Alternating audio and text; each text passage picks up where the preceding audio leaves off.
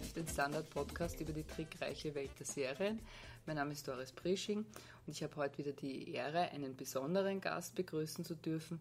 Mir gegenüber sitzt Philipp Ickrat. Hallo. Hallo. Philipp Ickrat, würden Sie sich bitte vorstellen kurz? Ähm, ja, mein Name ist Philipp Ickrat und ich arbeite seit inzwischen 15 Jahren für das Institut für Jugendkulturforschung. Ähm, wir sind eine Forschungseinrichtung, eine unabhängige, die sich, das sagt schon der Name, mit den Wertewelten junger Menschen beschäftigt. Und Sie haben äh, unter anderem publiziert über jugendliches Medienverhalten, über die äh, Überforderungen in der digitalen Kultur und antidigitalen Eskapismus. Ist Unter das anderem, das ist richtig. Ja. Das Medien ist ein von den Themen, wo man, an denen man natürlich nicht vorbeikommt, auch wenn man sich mit Jugendlichen mhm. beschäftigt. Und ich finde, aus dem Grund äh, ist, sind Sie hervorragend geeignet, mit uns über die Serie äh, Jack Ryan zu sprechen. Ähm, kurze, kurze Beschreibung des Inhalts möchte ich vorweg geben. Worum geht es in der Serie?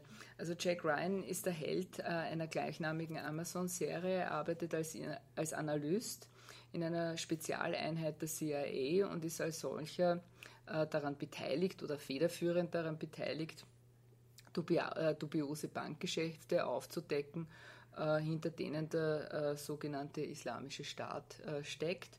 Äh, und der plant einen äh, verheerenden Anschlag auf die USA und ähm, also wirklich einen vernichtenden Anschlag. Sagen wir, die, der ganze Kontinent ist in Gefahr und mehr wahrscheinlich noch.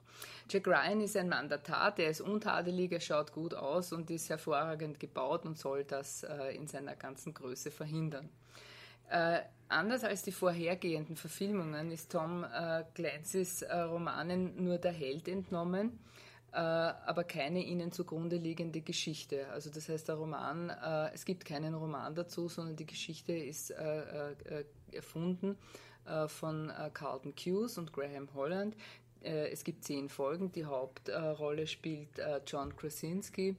Ähm, und ich würde von Ihnen, Philipp, ich gerade gern wissen, braucht die Jugend wieder mehr Typen vom Schlager eines Jack Ryans? Sozusagen braucht die Jugend wieder mehr untadelige Helden?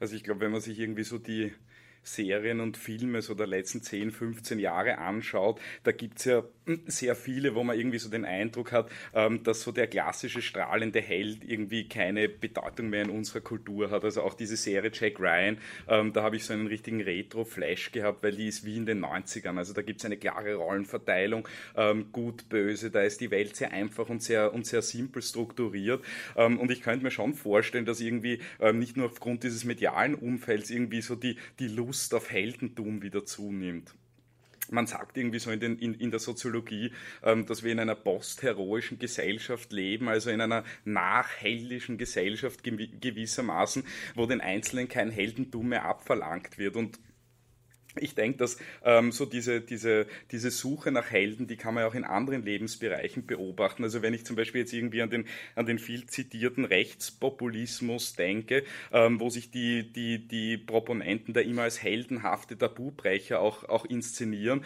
Also das funktioniert sehr einfach in einer, in einer Gesellschaft, wo den Leuten kein Heldentum mehr abverlangt wird.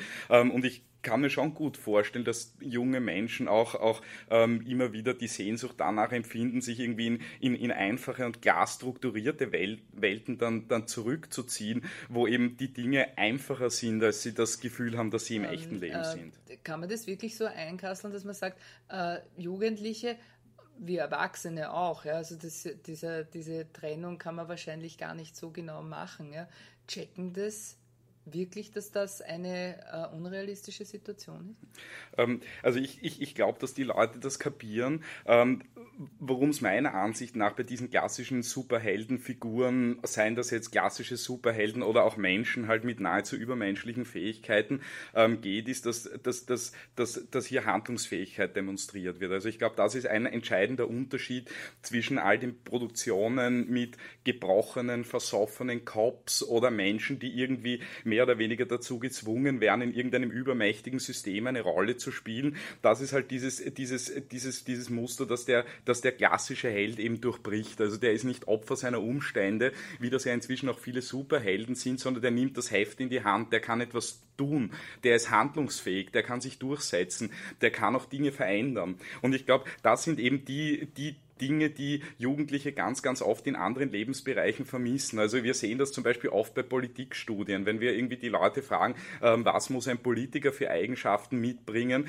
dann sind das genau diese Dinge, die immer wieder gefordert werden. Also Leute, die nicht nur, nicht nur viel, nicht viel reden die ganze Zeit nur, sondern die handeln, die sich durchsetzen können, ähm, die eine klare Vorstellung davon haben, was richtig und was falsch ist. Und dieses Muster, also diese, diese, diese Erwartungen, die irgendwie unsere ambivalente Welt ähm, oft nicht mehr, nicht mehr stillen kann, ähm, die können diese Serienhelden noch stillen. Also da weiß man mhm. klar, was Sache ist, da weiß man, was, was passiert und da ist nicht immer alles kompliziert und unüberschaubar und indifferent und ambivalent, sondern da ist alles klar und, und, und, und, und einfach strukturiert. Also ich glaube, dass das irgendwie so der, der, der entscheidende Bruch eben ist, warum die Menschen das als Fiktion sehen, weil sie wahrnehmen, dass es in der Welt halt so nicht funktioniert und, und, und, und wir es in der Welt halt vor allem mit Heldendarstellern zu tun haben, die zwar markige Worte finden, aber letzten Endes auch wenig weiterbringen. Und der Held geht halt noch einen Schritt weiter. Der redet nicht nur, sondern der setzt auch das um, wovon er erzählt. Ja, das sind Heilsversprechen im Grunde genommen, die man sich äh, äh, erhofft in der, in der Serienwelt äh, werden sie erfüllt und in der realen nicht. In der realen Welt äh, gehen diese Heilsversprechen regelmäßig über Bord oder werden von den, von, den, von, den, von den Strukturen halt irgendwie dann eliminiert, aber in den Serien funktionieren die halt noch. Wobei ich glaube, dass es vielleicht gar nicht darum geht, dass die, die Strukturen selber diese Heilsversprechen neutralisieren, sondern dass eben diese Heilsversprechen halt den Leuten versprechen, Freunde, jetzt ist zwar vielleicht alles total unübersichtlich, aber wenn alles so passiert, wie wir das sagen, sagen, dann gibt es dann eine, eine, eine Struktur, dann gibt es einen klaren Referenzrahmen, in dem man sich bewegen kann, wo dann letzten Endes auch die Guten obsiegen dann natürlich gegen all die Gefahren da draußen. Ist es dann sowas wie eine Angstbewältigungsstrategie, also sprich der klassische Eskapismus oder, oder, oder geht es tiefer? Also ich glaube, dass es schon sehr stark um eine, um eine, um eine Angstbewältigungsstrategie geht, ähm, die eben auch in der, in, der, in der ziemlich vorhersehbaren Struktur dieser Serie irgendwie begründet wird. Also da wird sicher später noch zahlreiche Twists Tests geben, aber es ist jetzt nicht so, dass sich die Zuschauer überlegen müssen, wie sie das im täglichen Leben tun müssen, auf wessen Seite stehe ich eigentlich genau. Also auch das ist was, was in anderen Serien äh, anders ist, ähm, dass ich nie genau weiß, wer sind eigentlich die Guten, wer sind die Bösen oder es gibt keine Guten und keine Bösen mehr. Und hier ist es klar, dass ich weiß, auch wenn ich, wenn ich diesen Jack Ryan als einen Typen wahrnehme, der wo ich nie so sein kann wie der, dann weiß ich doch, ich kann zumindest mit ihm mitfiebern und ich kann dem auch treu bleiben über, über, über die Serie und muss nicht ständig die Fronten wechseln, wenn in der Handlung sich irgendwie was tut. Also das ist schon, glaube ich, irgendwie so ein, ein, ein, ein, ein Muster, das Stabilität verspricht. Finden Sie, es ist eine gute Serie? Also ich finde sie langweiliger als Kind der 90er, weil sie mich einfach an viel zu viel erinnert, was ich halt, was ich halt schon kenne und weil und, und, und weil ich eben wahrscheinlich auch irgendwie als, als, als Mensch, der heute halt nicht mehr, nicht mehr jung ist, diese ja, ich habe das zu oft gesehen einfach schon. Mhm, mh. und, äh, und, und die Tom Clancy-Romane, ist das eine, war das was für Sie in Ihrer Jugend? Ja, das war eine Riesensache. Also ja. die, die Romane und die Filme, mit denen bin ich natürlich auch aufgewachsen. Und ich war irgendwie auf der einen Seite, hat mich das ein bisschen beruhigt, auch dass die Serie irgendwie die Dinge genau so macht, in Wahrheit, wie es die Filme und die, und die Romane gemacht haben. Aber auf der anderen Seite war ich schon ein bisschen enttäuscht auch, dass da halt so wenig passiert ist in den letzten 20, 25 mhm. Jahren. Mhm. Ähm, jetzt die, die weiterführende oder die tiefergehende Frage an Sie als äh, Jugendforscher, bisschen flapsig äh, formuliert, wie geht es in der Jugend eigentlich heute? Die fürchtet sich schon. Ah, schon. Ja, also um eine flapsige Antwort zu geben, die, die, die fürchten sich schon. Und zwar irgendwie in einer, in einer, in, in einer Art und, in einer, in einer Art und Weise, die man nicht immer so gleich sieht, weil man, man hört immer wieder oder kriegt das erzählt, ähm, dass junge Leute irgendwie total selbstbewusst und mitunter auch selbstgefällig auftreten. Ähm, aber ich glaube, die, die Leute wachsen auf, dass sie eine öffentliche Persona irgendwie für sich erschaffen haben, die halt all das mitbringt, was man heute so mitbringen muss. Die sind dann zukunftsfroh und selbstbewusst und wissen, was sie wollen und haben haben klare Vorstellungen vom Leben, aber wenn wir sie dann in unseren Untersuchungen fragen, wo siehst du dich eigentlich in fünf Jahren, diese Bewerbungsgespräch-Frage, da wissen sie beim Bewerbungsgespräch, was sie darauf zu antworten haben, aber uns sagen sie dann, ich weiß nicht einmal, was für ein Mensch ich in fünf Jahren sein werde, geschweige denn, dass ich weiß, was ich in fünf Jahren tun werde. Also das ist dann halt irgendwie so diese, diese private Persona, die sich fürchtet, die ängstlich ist, die vielleicht auch unsicher ist, aber die sich nirgendwo artikulieren darf. Also weder in den sozialen Medien, wo alles eitel Sonnenschein ist oder halt vielleicht noch irgendwelche anderen gehatet werden können, ähm, aber zu sagen, ähm, ich fürchte mich eigentlich und ich, ich habe Angst und ich weiß nicht, wie es weitergeht, da haben die Leute wenig, wenig Ventile dafür, sondern halt irgendwann sind dann diese selbstbewussten Leute, die liegen dann halt irgendwann auf der Couch vom, vom Therapeuten und weinen sich die Seele aus dem Leib. Mhm.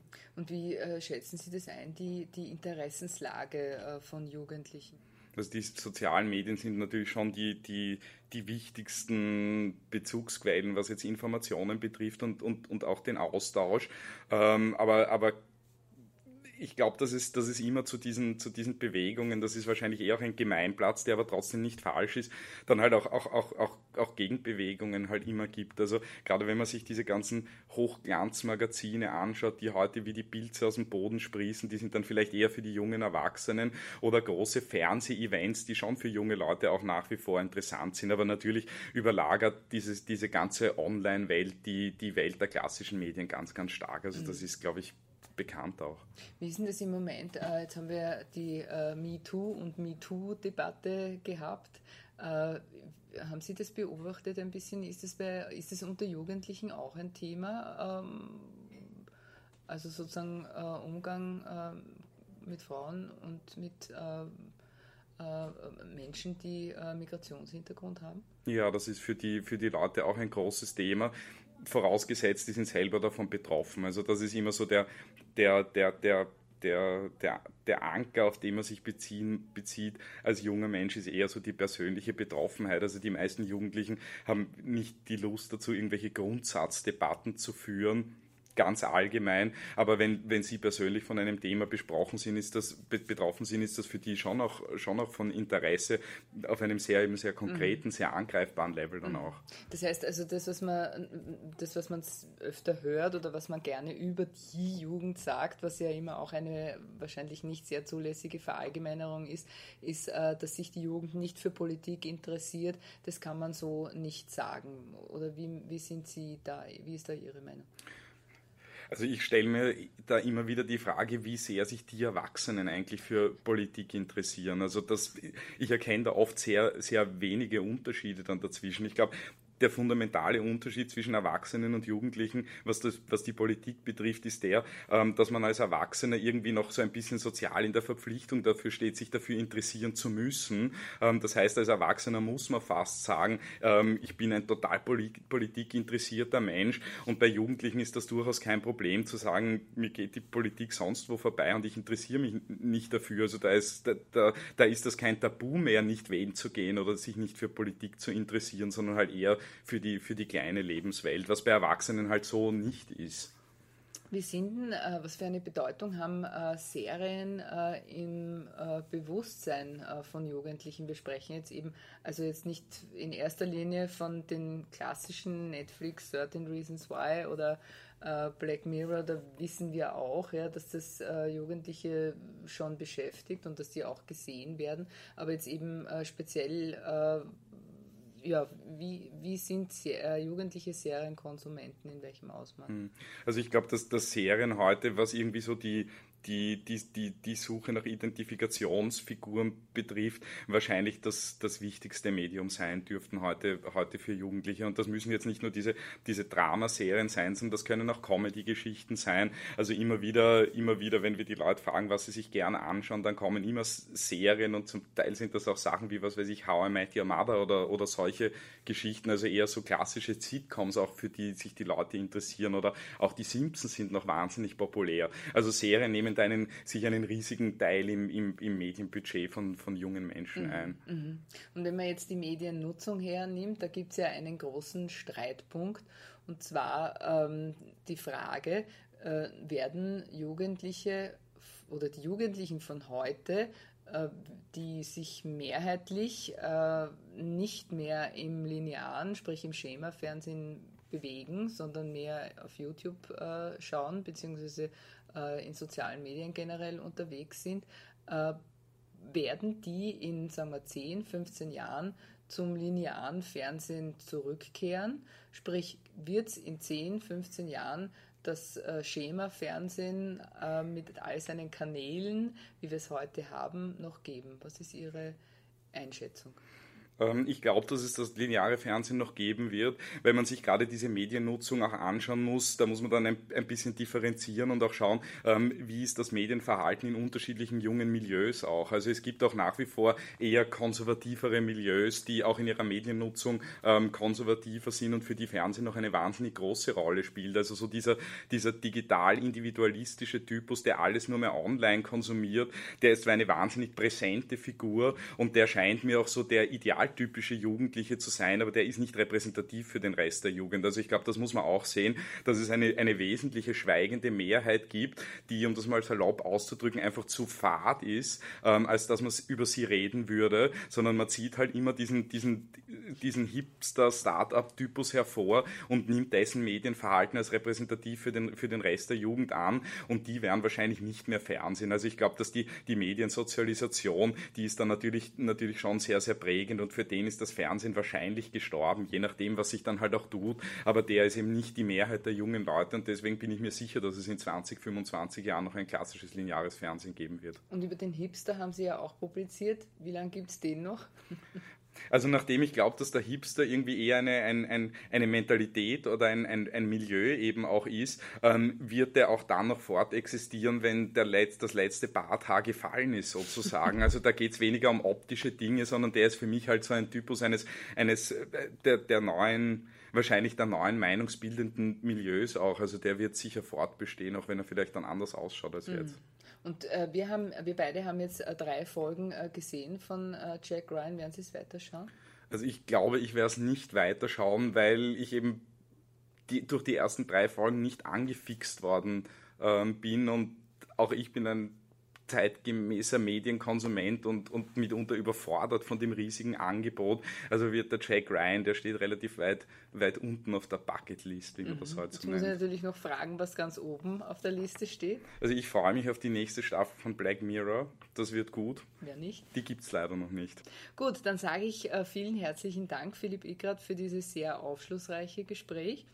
Äh, und das war es für heute auch von Serienreif. Einen äh, Text zu Jack Ryan äh, gibt es äh, auf der Standard.at. Äh, melden Sie sich, wenn Sie mitdiskutieren wollen oder schreiben Sie mir doris.brisching.at. Danke fürs Zuhören, alles Gute und frohes Schauen.